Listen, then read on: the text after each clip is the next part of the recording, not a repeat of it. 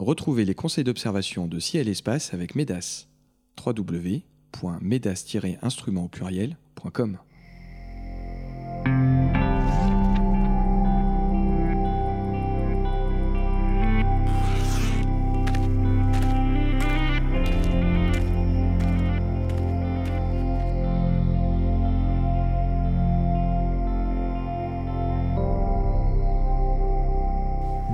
merci d'être à l'écoute des éphémérides radio de Ciel et Espace. Comme chaque mois, conseils d'observation, coup de cœur, conseils photo et récits astro seront au programme de cette émission.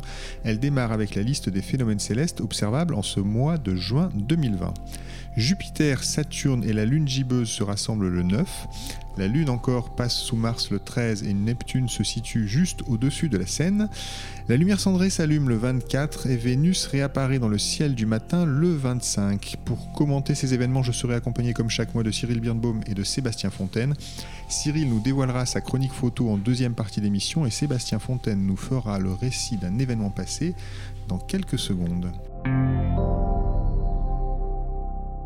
Messieurs, bonjour. Bonjour. Bonjour. Sébastien, c'est désormais notre habitude. Chaque mois, c'est vous qui démarrez cette émission en nous racontant un moment astronomique fort, une observation marquante. Et ce mois-ci, vous allez nous parler, je crois, du solstice C'est ça, exactement. C'est euh, l'actualité euh, première. Euh, le mois de juin, c'est le solstice d'été pour notre hémisphère, donc on change de, saison. ça nous rappelle que bah, nous vivons toujours au gré des saisons. On a tendance à l'oublier. Euh, dans notre vie euh, rapide euh, du quotidien. Et donc si on observe un petit peu le rythme des saisons, ce qui arrive en, premier à l'esprit, c'est la durée d'ensoleillement qui, qui, varie bien entendu. Et si on va un petit peu plus loin, on peut se poser la question, mais oui, mais d'où viennent ces fameuses saisons Aujourd'hui, posez la question, hein, chers auditeurs, autour de vous, demandez aux gens à quoi sont dues les saisons. Vous serez surpris. Euh, des réponses ou des non-réponses euh, qu'on va vous formuler. Euh, les saisons tiennent uniquement en deux choses, le fait que la Terre tourne autour du Soleil en un an et le fait que l'axe de rotation de la Terre soit incliné par rapport à notre étoile. Et cette inclinaison, et cette révolution eh bien, va provoquer une, un changement de la hauteur de culmination du Soleil. Hein. Chaque jour, si on mesure la hauteur du Soleil à midi, à midi solaire, eh on constate que jour après jour, le Soleil est plus ou moins haut par rapport à l'horizon sud. Et si on se tient par exemple dans la ville de Paris, je prends l'exemple parisien puisqu'on enregistre aujourd'hui à Paris, et donc à la latitude de Paris pour être plus précis, la hauteur du soleil varie considérablement en fonction des solstices. Au premier jour de l'hiver, à Paris, donc fin décembre, au solstice de décembre, la culmination n'est que d'environ 18 degrés. Euh, alors que là, justement, au mois de juin, le 21 juin, le soleil va monter à quasiment 65 degrés de hauteur. Euh, c'est une sacrée différence. Et la conséquence de cette variation de culmination, c'est la durée d'ensoleillement qui va varier. Ainsi, entre le solstice de décembre et le solstice du mois de juin, eh on passe de 8 heures d'ensoleillement à 16 heures. Je parle d'ensoleillement, mais je devrais plutôt m'intéresser à la nuit, puisque quand on observe le ciel la nuit, on sait très bien que les nuits ne sont pas du tout les mêmes en été qu'en hiver. On ne va pas du tout appréhender les mêmes cibles à observer en fonction de la saison. Je ne parle pas que de la météo, je parle surtout de la durée de la nuit. Et donc, ça veut dire, si j'inverse un petit peu mon propos, qu'en été, on va espérer 8 heures de nuit, alors qu'en hiver, on en aura 16 euh, heures. Ça, c'est purement théorique. Euh, la Terre est entourée d'une atmosphère, et heureusement. Et donc cette atmosphère notamment va provoquer une diffusion atmosphérique et euh, ça va euh, influencer la, durée des crépuscules, puisque ce n'est pas parce que le Soleil glisse sous l'horizon que la nuit devient immédiatement noire et à nos latitudes, là je pense à la France métropolitaine en général, eh bien le crépuscule va durer à peu près deux heures. C'est-à-dire qu'il faut à peu près deux heures pour que la nuit s'installe réellement, il faut que le soleil finalement atteigne une certaine hauteur négative sous l'horizon pour que la nuit s'installe réellement. Donc la nuit ne commence pas euh, avec euh, la disparition du soleil sous l'horizon, euh, loin de là. on va définir trois types de crépuscules c'est vraiment les définitions du dictionnaire et je pense que c'est intéressant de, se les rappeler. Il y a tout d'abord le, crépuscule civil, donc officiellement, au regard de la loi, euh, la nuit débute lorsque le soleil se trouve 6 degrés sous l'horizon. Euh, c'est l'heure du crime, voilà, un crime nocturne. C'est théoriquement, alors j'imagine mal euh, l'inspecteur qui va mesurer la hauteur du soleil sous l'horizon pour déclarer la nuit ou pas. Mais voilà, en tout cas, la nuit civile, le crépuscule civil, c'est le soleil 6 degrés sous l'horizon. À ce moment-là, pour un astronome, le ciel n'est pas encore assez euh, sombre pour euh, commencer vraiment une observation euh, digne de soi. le deuxième crépuscule intéresse les voyageurs et les marins, c'est le crépuscule nautique, lorsque le soleil est à 12 degrés sous l'horizon. Là, le ciel est assez sombre, mais c'est-à-dire qu'on commence à observer les étoiles de première grandeur, on commence à bien voir les planètes quand elles sont présentes, mais surtout on a encore la ligne d'horizon euh, qui se détache clairement euh, sur, sur le ciel un petit peu clair, et ça, ça permettait autrefois de faire des, mesures, euh, le point en mer par exemple, avec la mesure d'étoiles. Donc vous avez d'une part l'horizon et puis des astres qui peuvent vous servir pour vos, vos repères. Et puis enfin, le crépuscule le plus intéressant pour nous, c'est le crépuscule astronomique quand le soleil se trouve 18 degrés sous l'horizon.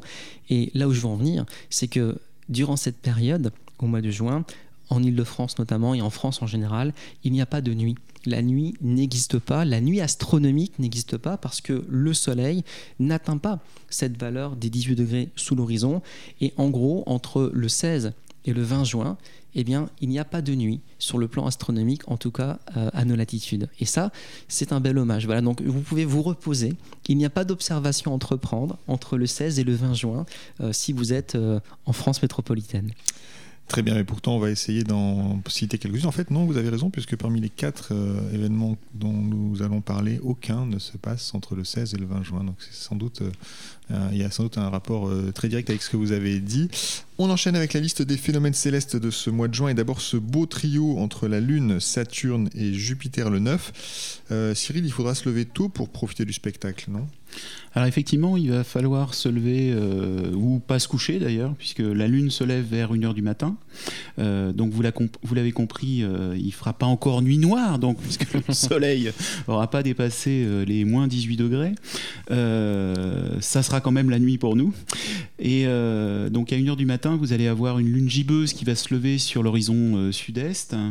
Et au-dessus de cette lune, qui est éclairée à peu près à 90%, c'est-à-dire qu'elle est proche de la pleine lune, vous allez avoir à la fois Saturne à gauche Jupiter juste au-dessus à droite.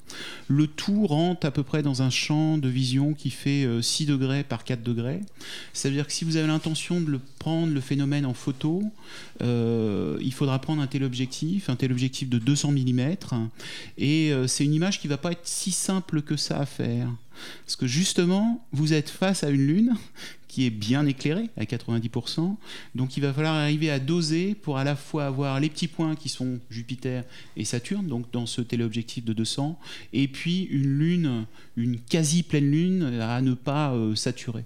Donc il y a de fortes chances que vous soyez obligé de prendre plusieurs photos, c'est-à-dire plusieurs temps de pause différents, et que vous fassiez en fait un montage après avec un, un logiciel de traitement pour arriver à retravailler l'image, pour euh, doser entre euh, ces planètes qui sont moins lumineuses en quelque sorte que, que la Lune. Donc un spectacle qui est pas si simple que ça à photographier, qui est en tout cas facile à observer à l'œil nu évidemment.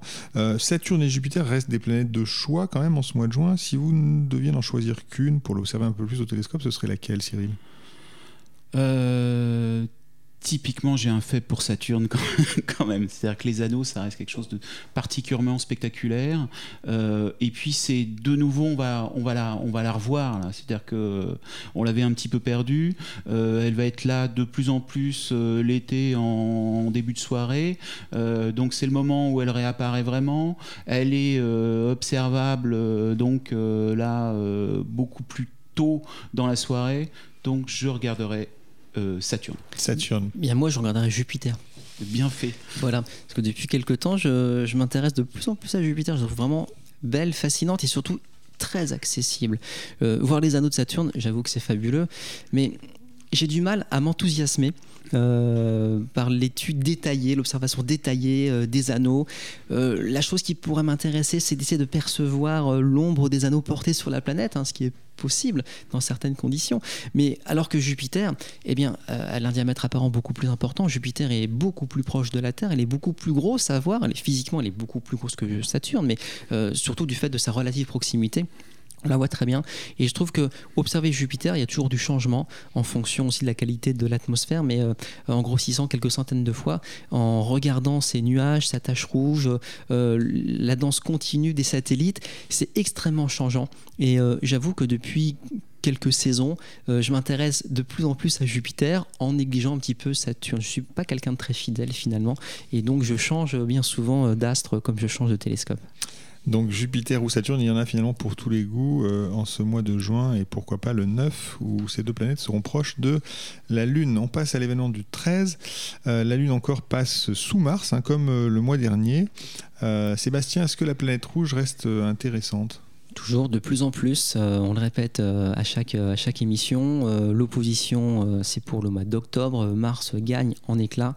je vous rappelle que l'opposition c'est la période théoriquement où la planète en question est la plus intéressante à voir parce que la distance Terre-planète, donc Terre-Mars dans cet exemple est le plus court, la plus courte pardon, et surtout étant à l'opposé du Soleil par rapport à la Terre, un peu comme une pleine lune finalement, eh bien la planète Mars à l'opposition euh, brillera toute la nuit, se lèvera quand le soleil se couchera, se couchera quand le soleil se lèvera, un peu comme une pleine lune. Donc là, pour le 13, c'est le dernier quartier. Euh, et vous l'avez dit, Mars va se trouver juste au-dessus de la Lune. Donc ça, c'est déjà assez esthétique euh, à l'œil, sans forcément utiliser un instrument. Et puis, bien sûr, en observant la planète Mars, on va commencer à distinguer euh, certaines grandes formations, les zones sombres, les zones de Tarsis par exemple, commencent à, à devenir observables avec des instruments permettant un grossissement d'au moins 3 ou 400 fois.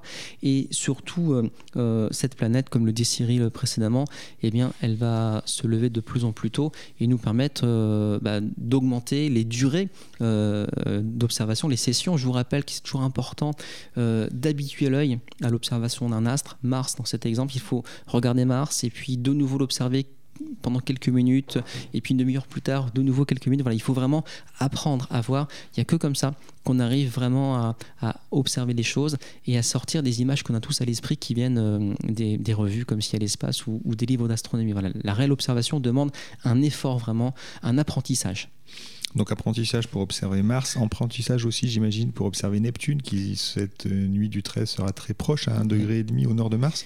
Euh, Neptune compliqué, il faut quel instrument pour commencer à distinguer euh, le disque de la planète? Alors pas, en dessous de 200 mm euh, d'ouverture, avec un grossissement d'au moins 200 fois on commence vraiment à appréhender le, disque de, la planète. La couleur est un, peu plus facile à, mettre en évidence, mais en tout cas il va falloir avoir un bon œil, euh, un ciel surtout euh, très stable.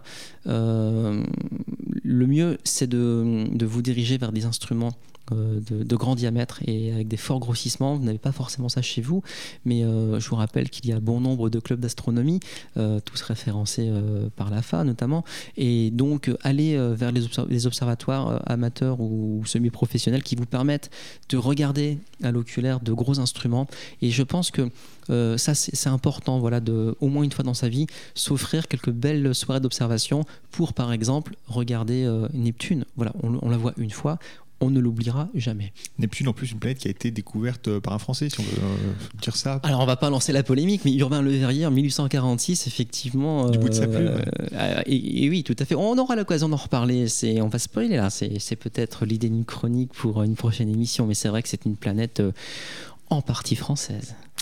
Très bien, nous passons à l'événement du 24. Le 24, c'est l'occasion de voir une belle lumière cendrée. Euh, on a parlé déjà de la lumière cendrée le mois dernier, mais Cyril, comment on réussit une photo de ce, bel, de ce beau reflet de, l'éclat de la Terre sur la Lune?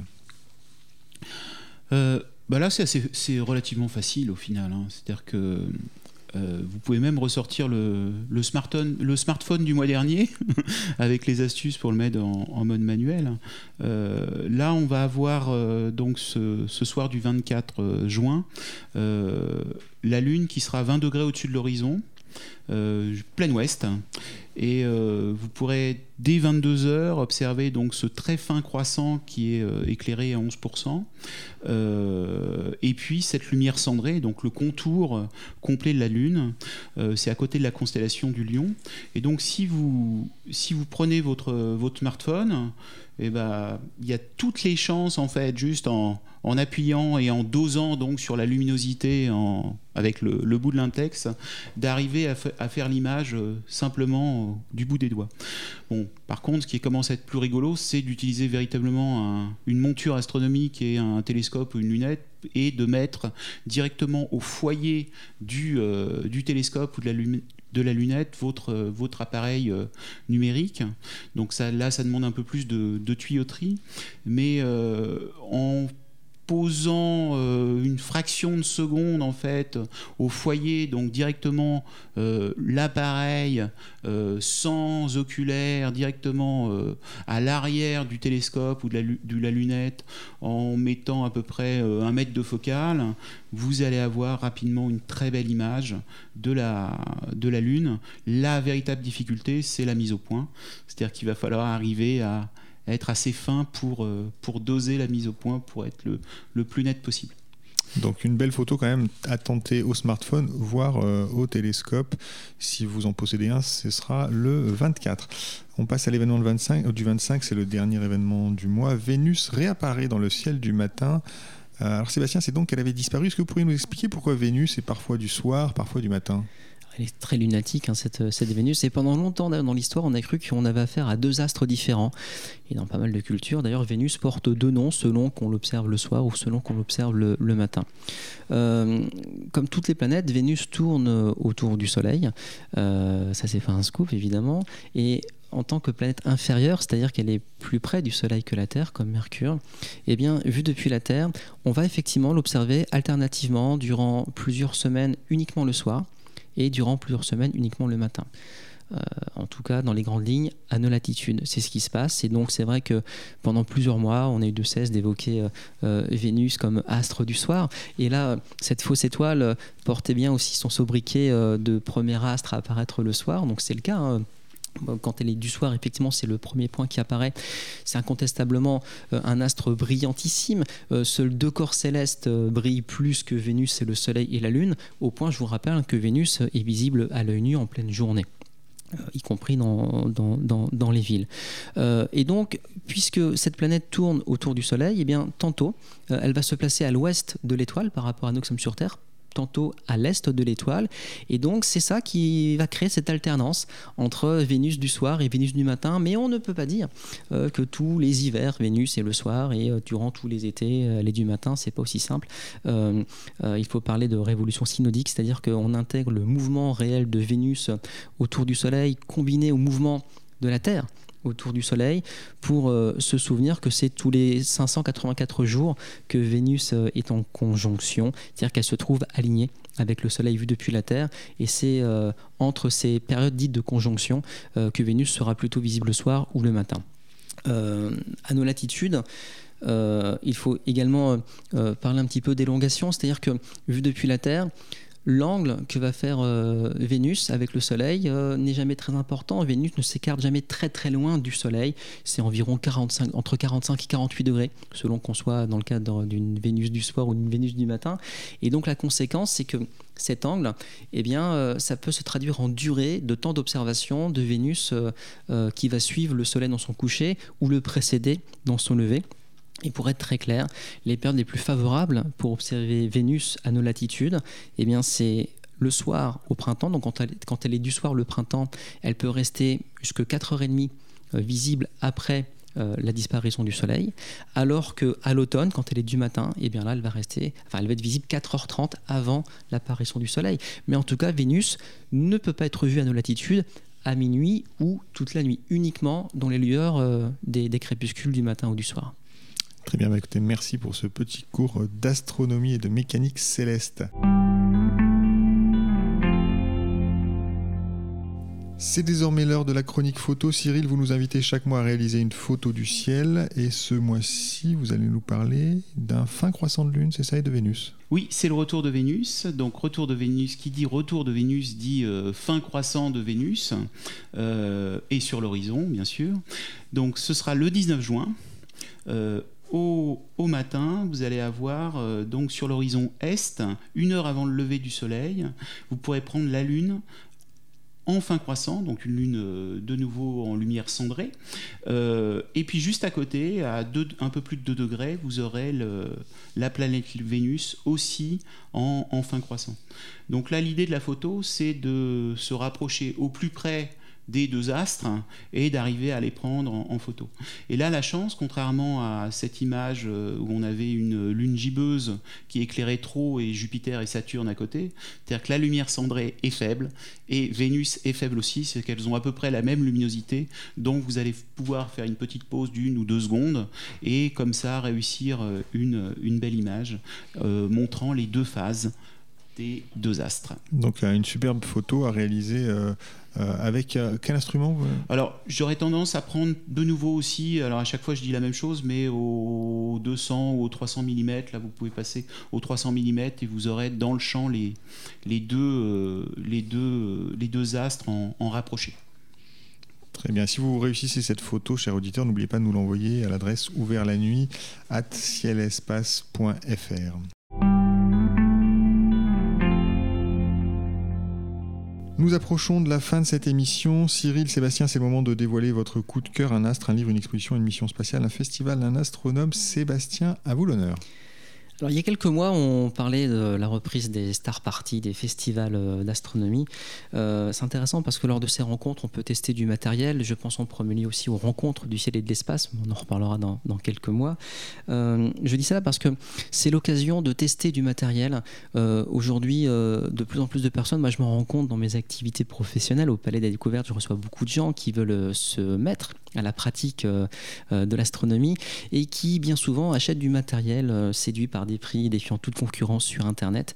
Et euh, bien, voilà, bien souvent, le matériel n'est pas du tout euh, euh, au niveau des, espérances nourries par ces, personnes. Et donc, au mieux, ce sont des matériels qui fonctionnent mais qui ne seront pas utilisés. Et au pire, et c'est fréquent, eh bien ça ne marche pas. C'est de très mauvaise qualité. les montures ne sont absolument pas adaptées à l'observation, à un suivi correct du ciel. Et donc, bah, mon conseil, voilà, c'est pas un coup de gueule, hein. mais mon conseil, c'est justement d'éviter euh, l'achat compulsif sur Internet et d'aller, de retourner vers les boutiques, les boutiques de quartier qui nous vendent des bons télescopes, des lunettes, euh, même pourquoi pas des ouvrages. Vous en avez partout en France et un petit peu ailleurs.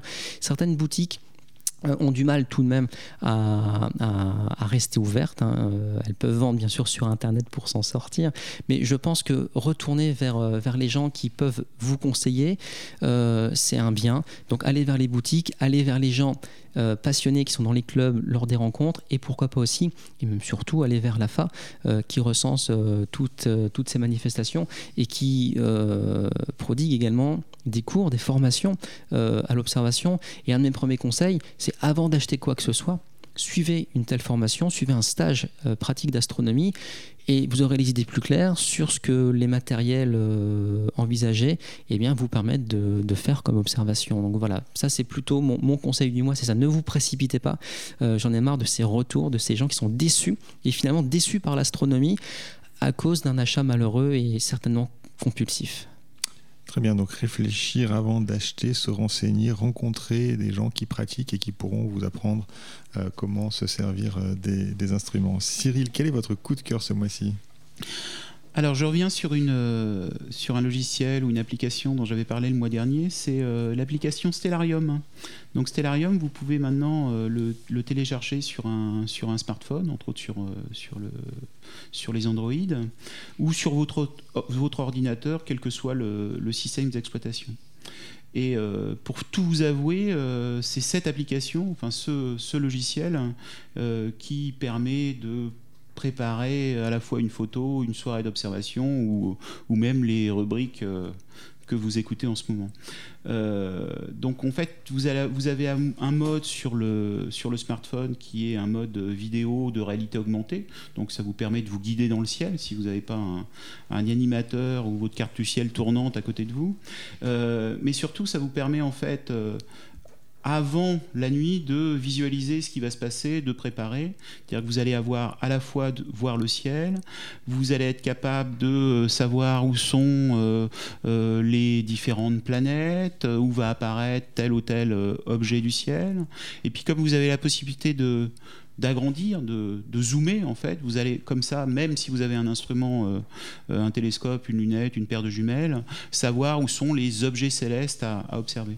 Donc c'est particulièrement pratique. Vous pouvez imprimer les cartes, vous pouvez les avoir avec vous, vous pouvez télécharger pas mal de choses. Vous avez même la possibilité en fait de photographier le panorama qui est autour de vous, c'est-à-dire votre jardin, faire un 360 de votre jardin ou de l'endroit où vous observez habituellement, et de l'intégrer dans le logiciel, ce qui vous permet en fait de savoir exactement où tel ou tel objet va apparaître, s'il va être derrière l'arbre, si Jupiter ce soir sera derrière, derrière l'arbre ou pas, euh, si c'est proche du lampadaire, etc., etc.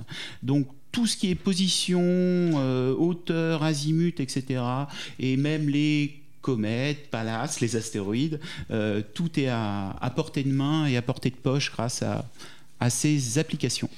Donc Stellarium, c'était le coup de cœur de Cyril Birnbaum ce mois-ci. Messieurs, merci beaucoup. Les éphémérides radio de Ciel Espace s'achèvent euh, pour ce mois-ci.